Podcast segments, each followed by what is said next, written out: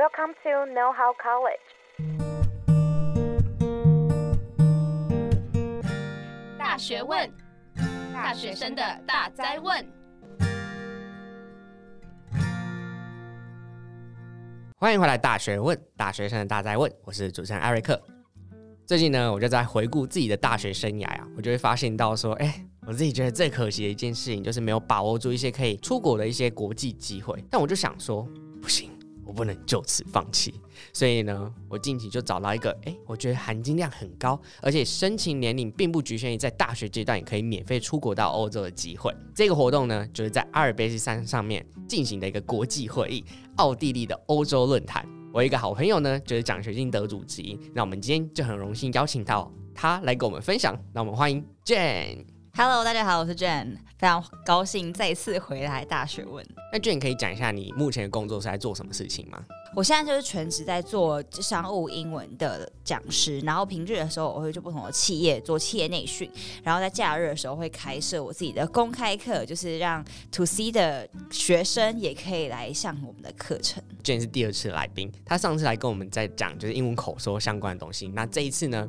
就换了一个身份，他在欧洲论坛的收获。来跟我们分享。那其实我觉得两个议题蛮像的，就是你要有好的英文沟通能力，才能够有办法去这些国际的交流活动。所以我觉得，哎、嗯，你这次找我来讲的两个主题，其实某种程度上面有一些重叠，对相似之处，可互通有无的地方。那据我所知，你是去年就实践到论坛这件事情，大家其实应该对奥地利欧洲论坛蛮陌生的啦，所以想要请就是 Jane 稍微简单介绍一下，就是欧洲论坛到底在做什么事情？欧洲论坛它其实是在一九四五年第二次世界大战结束之后。有一群欧洲青年就齐聚在阿尔卑斯山的小镇叫 Altbach，一直到今天，呃，近八十年的时间，呃，每一年都会有几千个人齐聚在这个阿尔卑斯山海拔一千公尺的小镇，然后在这边讨论种种关于国际议题，而不光只是欧洲，而是全球议题的讨论。那想知道是有谁会参加在这个论坛里面？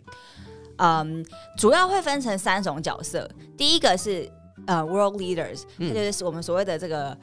世界领袖，包括政治、经济啊、学呃这个学术啊等等不同领域的 speakers，大概大概两三百位。那第二种就是企业赞助的伙伴，就是一些 business partners，有可能是他们有赞助欧洲论坛，有可能是他们的员工，或者是一些人他们有买票进来。那第三种角色就是我去年的角色，嗯、我们叫做 scholarship holder，这种同等规模的这种世界论坛，比较不一样的点是，它除了有这些很重量级的国际领袖。之外呢，他还会额外的试出六百到七百个名额给三十岁以下的呃青年去申请，那我就是让你可以透过奖学金的方式去参与，然后跟这些我们所谓的 world leaders 呃做一些对谈，有一个交流机会。对对对对对，就有点像是跨世代的对谈这样。欸、那 Jane 可以满足我一下想象吗？就是你早上从那个阿尔卑斯山上面醒来之后，你看到的景色是怎么样？我那时候住的地方旁边就有缆车，好酷。对对，因为那边其实是一个滑雪胜地，uh -huh. 所以冬天的时候非常多的观光客去那边滑雪。嗯、那 Altbach 又是啊很多奥地利人心中公认最漂亮的小镇。嗯、那在 Altbach 那边，我们冬天有呃滑雪嘛，所以那边就有缆车。可是夏天缆车还是有运行，所以那个缆车其实到山顶就是。超级多牛、羊、动物，所以你要去赶他们吗？他们会自己行动，他们自己行，就当自己家概念。对，所以起早上起来就是去，就是外面就是缆车啊，然后草地啊、山，就真的就是超级大自然。但因为那边的整个小镇又有一定的就建筑规范，他们政府有规定、嗯，呃，房子都要长那个样子。因为因为在瑞士也可以看到，在瑞士近阿尔卑斯山的这个地方都可以看到这样子的建筑的规模。现在已经讲到就是。欧洲论坛嘛，那就想知道说你们都在里面做什么样的事情？我觉得欧洲论坛它的活动非常多元，那它活动形式多元，真的是我过去参加非常多的国际论坛或者是比赛交流活动，甚至我到之前到美国工作，我们公司办了很多活动，我觉得。欧洲论坛的这个形式的多元，是我过去参加的经历都没有办法比拟的。嗯、对，比方说，我们会有登山，然后我们会有很多 parties，我们会有去搭缆车，但但是不是都不是单纯的搭缆车，单纯的 hiking。我们会假如说，呃，我们有演讲好了，嗯，你会跟，假如说我们跟潘基文，嗯、呃，我们跟呃这个。Joseph Stiglitz，就是诺贝尔经济学奖得主，嗯、一一起爬山，一边爬山，你可以问他问题，他也会停下来，然后讲一个呃，maybe like 十五分钟的一个 talk，然后你再继续走，然后一边走，你就会一边跟他聊天，嗯、这是一种形式。嗯，那另外就是像我们有上课，就是奖学金得主会需要。上那种培训的感觉吗？嗯、呃，不是培训，它叫做 seminar。那它其实就是一个连续，嗯、就是因为欧洲论坛为期两个礼拜。嗯、那我们那一年的状况是，如果你是奖学金得主，你需要去选课，就是你两个礼拜每一个礼拜都会有一系列的 seminar，就等于说两门课啦，就一个礼拜一门。嗯、那你就要早上的时候就要去上这个 seminar，它是连续，就是连续一周的课程。那我那时候就是去上呃奥地利。武装军队的 seminar 哦，所以你有真的穿军服，然后画上那个伪装到那边去吗？对，那你在那边，你那堂课是在做什么事情？那堂课他们叫做 Four C for You，、嗯、那个其实就是他们把所谓的策略和领导和团队协作，把它拆成四个 C。嗯，那这四个 C，他们把它变成。真的是他们武装军队在军在受训的时候会做的一些呃活动，那这些活动他们都会在我们做完这些军事的任务之后，他们会带我们讨论说，哎，我们这个活动它对应到当今欧洲的呃还有全球的战略上面，它有什么样的含义？那我们在做决策的时候怎么做比较好？嗯，那你上完这堂课有什么样的感受？我觉得超级棒的。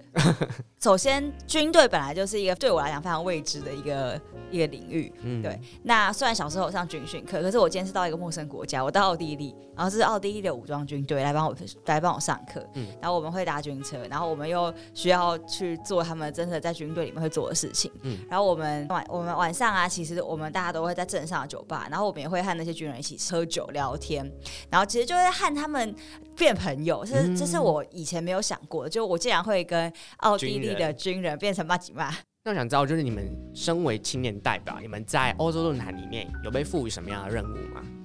他们其实不会真的叫你要做什么特别的事情，可是他是主要是在筛选的过程当中，因为他全球的录取率大概是百分之八，然后台湾的录取率是百分之一，因为台湾的呃申请和其他国家是分开的，嗯，他们并不会就特别要求你到当地要做什么，因为他们可能在在前期书审面试的时候就已经 filter 掉，然后就觉得这些人是抱持正确的期待而来，所以其实，在当地这些奖学金得主都蛮愿意和敢于去。挑战其他人的看法，就我们不会屈就于说，哦，这个人他是什么联合国的什么长官，这个人是哪一个国家的总理，我们就觉得他讲的是对的。所以其实，在欧洲论坛，蛮多时候你可以看到，就是一个很像孙子在 challenge 阿公的那个画面，就是就是像呃一些 speakers，他们年纪已经很大了，可是我们。不，他们他是一个非常鼓励你，就是去平等对话，然后发表立场，然后达成共识，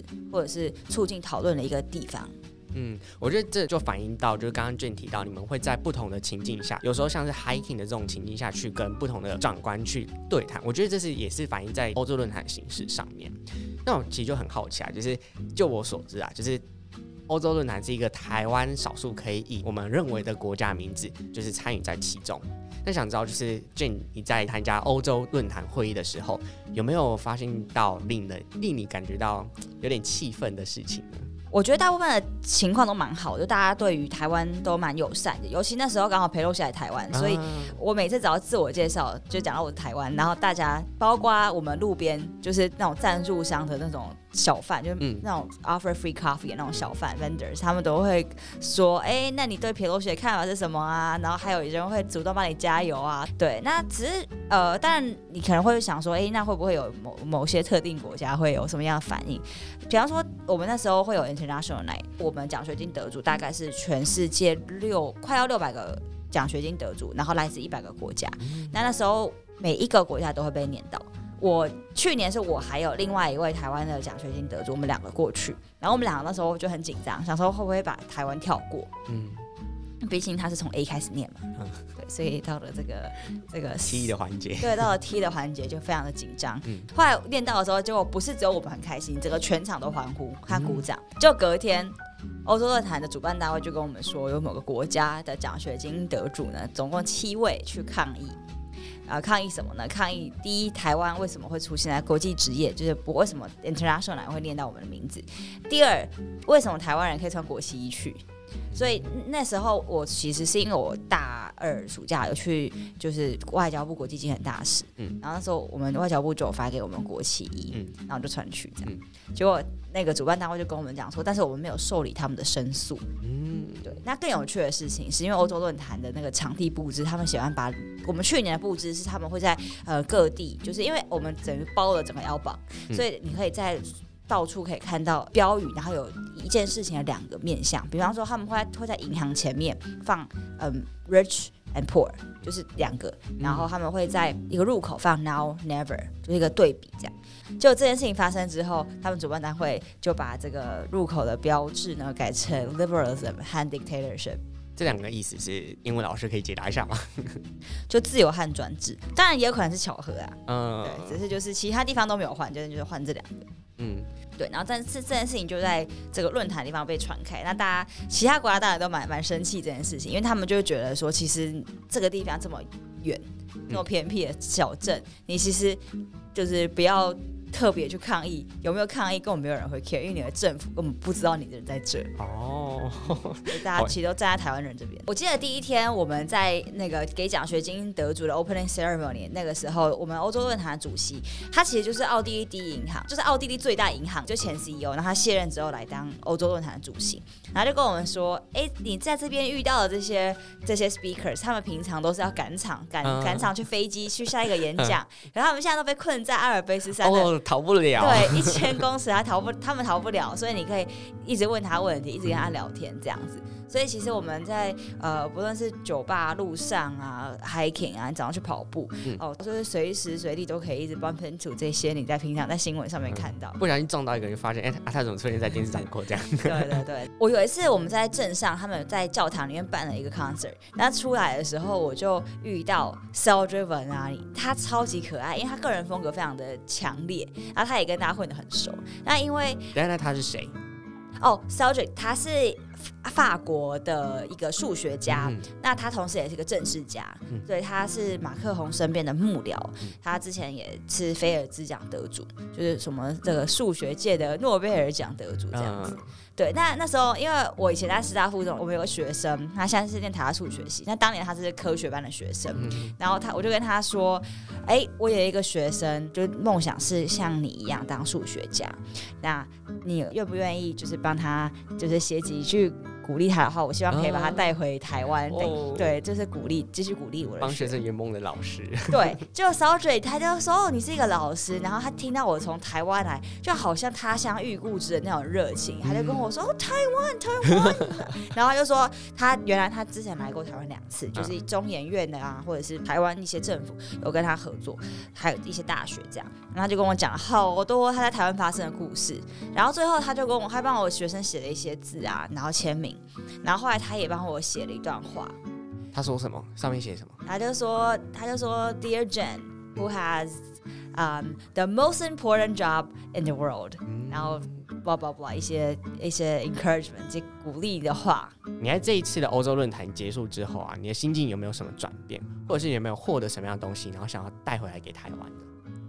我觉得。所谓的对话呢，它是有很有很多种不一样形式的，不论是社会啊、思想啊、创新，你要有所进步和突破，其实往往是要打破框架和想象的这种对话和脑力激荡。嗯，对。但我觉得欧洲论坛就是这样子一个一个场所，所以像我现在自己来做企业内训，我我觉得沟通表达能力是非常重要的一个能力。虽然我是自己大学的时候在托福补习班教课，然后我也修教育学程，然后也去呃。就是去高中实习，然后就是教不同的学生，就主要是教英文。但后来我发现到说，其实台湾有太多人在教英文，可是很学我们学生的问题，其实不是说英文程度不够好，嗯，反倒是说，哎、欸，我们台湾人有非常好的能力，专业能力上非常的强。我们怎么样在一个国际竞争的场所表现自己，或者是在一个辩论的场合上面据理力争，去勇敢的表达自己的想法？我觉得这方面的能力，我们台湾人可能比较欠缺的能力。嗯，所以呃，我自己在欧洲的人，可能这把。就是我擅长的事情，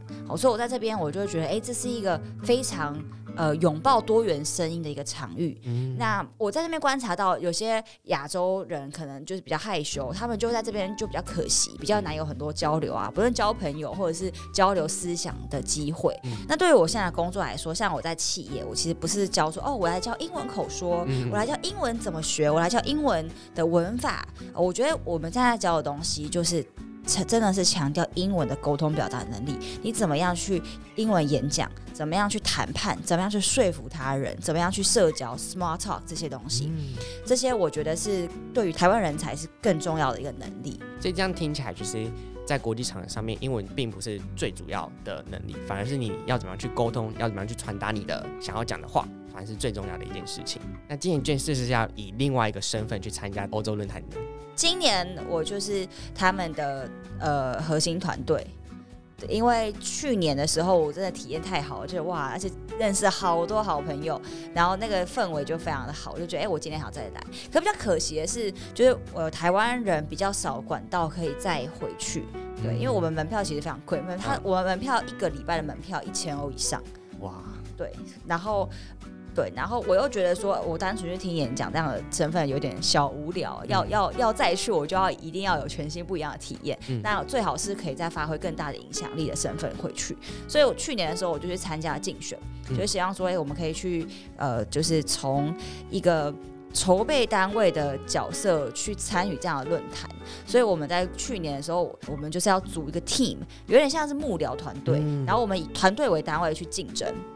去竞选。那你在竞选过程中有遇到最大困难吗？我觉得困难是我没有比过班长以外的选举，对，而且它是跨国，它是不一样的 level，它是对，它是全球的，而且班长是被就是被同学恶恶整，对，没有人想要。举手说哎，Jane 你可以，然后 Jane 自己默默当了班长，像那么小学生最喜欢做的事，对对对，所以我其实没有什么竞选经验。那我觉得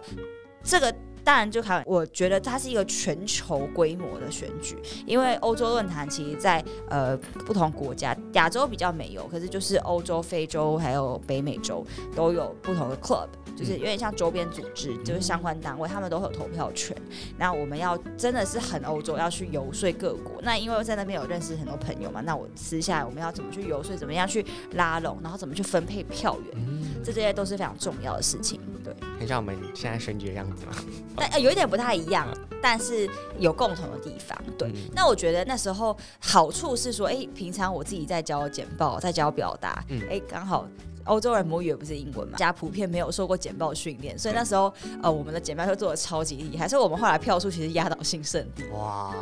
所以因为透过你的。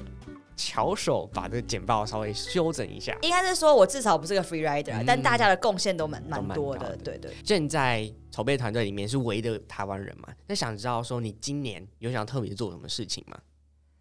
哦，我我们会推动一些台湾的影响力的一些事情，因为我们欧洲论坛其实就是一直都希望降低欧洲色彩，让。这个论坛变成一个全世界的比例都能够平均分配的一个地方。对，那其实我除了是今年唯一的台湾人之外，我是史上第一个台湾人。哦，对，然后也是今年我们唯一的亚洲人。嗯，所以我们 team 就觉得说，哎，其实可以融入一些台湾的元素。所以像去年台湾发生了这个被抗议出现在 International Night 这个事件，今年。呃，我们 team 就是我来负责当这 International Night 的总招，嗯、那就觉得说，哎、欸，我觉得国际之夜其实是个非常好玩的活动，但就一个晚上有点可惜，所以我今年就创了一个 International Day，所以我们在中午的时候就会有像杜鹃花节这样子，呃，世界各国的博览会，嗯、对，那也会有台湾的摊位，然后在晚上的时候我们会一样就有这个 International Evening，然后会邀请呃不同的。国家的人上台会有一些演出，然后晚会的时候我们会办一个 party，然后这个 party 以前没有这样的 party，我们就会把它变得非常的国际化，就是放各国的歌、各国的音乐，然后各国的酒这样子。那除了 International Day 这个活动之外，当然我们两个礼拜的时间有非常多活动，我们都要来主办。那所以在过去这一年的筹备的期间，其实我们团队的讨论，我还蛮喜欢和欣慰，我们整个 team 大家都会。把台湾人的这个身份看成一回事，就他们其实会很尊重我的想法，然后也会邀请我的一些点子，所以我觉得这是一个我还蛮感激的机会，就是在这样国际论坛里面，身为一个唯一亚洲人，然后他们。会很尊重你的想法，然后会试图说，哎，你的身份可以让我们这样的论坛变得更多元、更国际化。这经历听起来是蛮激励人一件事情。最后呢，就身为一个大学生，我觉得最关乎的是这个机会到底要怎么去申请。欧洲论坛，如果你只有台湾国籍的话，就只能从龙应台基金会申请。那如果你有其他国家的国籍的话呢，你可以直接透过主办单位去申请，或者是你可以透过呃你的那个国家的国籍所在地，它可能是欧洲论坛的周边组织，嗯，那可以透过这个周边组织去申请，有点类似校友会的单位。哦、嗯，欧洲论坛以台湾来讲，它会分成几个阶段。第一个阶段就是书审，我们那一年比较严格一点，你要交一个小论文，英文的 essay，然后是讨论跟欧洲论坛的主题相关。我记得那一年我好像是写跟政治有关，你要写个小论文，然后要也就就是像论文一样，你要去引用一些 paper 这样。然后第二个就是写像申请国外学校要写那个 SOP，你个人的申请自传，然后还要附中文的自传，还要附你的履历等等。呃，今年书审好像东西比较少，今年好像没有那么多东西要教，今天好像只要教你的履历啊、自传就可以，不用写论文。然后第二个阶段就是面试，我们那当年的面试也比今年面试复杂蛮多的。嗯，就是今年我听说他们就是早上有一个团体面试，然后下午有个个别面试，嗯，对，就是这样结束，然后中午还有休息。对，然后我们当年呢，它是一整天的情景面试，我觉得还蛮不错的，因为它就是模拟欧洲论坛一整天的行程。早上会有一个 seminar，所以会有很多个外国人，然后来带领讨论。然后他们会观察你在这个 seminar 当中和组员的呃互动啊，你怎么样去上台发表，你怎么样去团队合作。然后中午的时候，龙应台老师会和大家吃饭，但不止龙应台老师。他还邀请了他的好朋友们，那他的好朋友们都是一些我们平常在电视上会看到的人物。对，那我们一起去吃午餐。嗯、那吃午餐呢，他你当然不是去享受美食啊，你当然是要去 networking 的。嗯、所以他们会观察你怎么样去和你的同才，你怎么样去和呃不同领域的学者领袖去做 networking 去交流。然后下午的时候，龙老师会带我们做一个有点像 fireside chat 的东西，这也是炉边对谈。炉边对谈在欧洲论坛也非常重要，就是和讲者可能围一个圈，你就是做比较近距离的互动，就不是单向的听讲，你会对话，你会问问题，你会交流，然后最后他们会把整天你的表现做综合评分，然后选出他们要送的人。那俊，你刚你在一开始的时候提到是一个非常竞争的一个机会，那想知道说俊有没有？呃，可以总结一下，你觉得申请者需要具备什么样的能力，然后是可以分享给大家做参考的。第一个就是思辨能力，就是你平常有没有关注一些国际的议题，你平常会去跟别人讨论，你有对事情有自己的看法，然后当别人说一个看法的时候，你有办法跟他讨论，对，而不是别人说什么就对对对对对对对对，因为那边是一个非常一天到晚都在讨论事情，一天到晚大家都在讨论你的想法是什么，你的立场是什么，一个大家不怕你反对的地方，所以思辨能力非常重要。第二个就是社交能力，世界各地的人几千个人就齐聚在这个小镇上面，所以走在路上，基本上大家除了当地。居民非常少，那其他人都是来参加欧洲论坛的人，那所以你走在这个小镇里面，其实就是 everyone knows everyone，嗯，对，所以。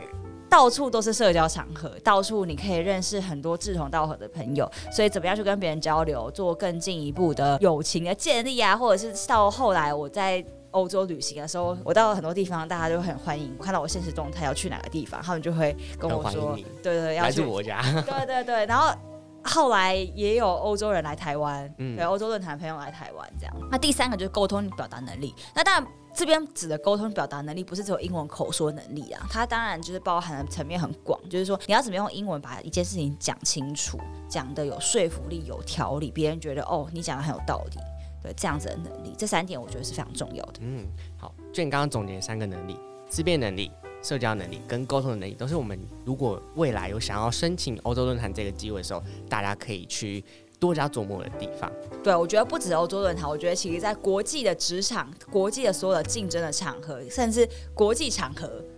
这三个能力都非常重要。今天 Jane 以欧洲论坛核心团队成员来跟我们分享他欧洲论坛看见。那首先呢，他就介绍一下，哎，欧洲论坛到底是一个什么样的活动，跟在里面会做什么样的事情。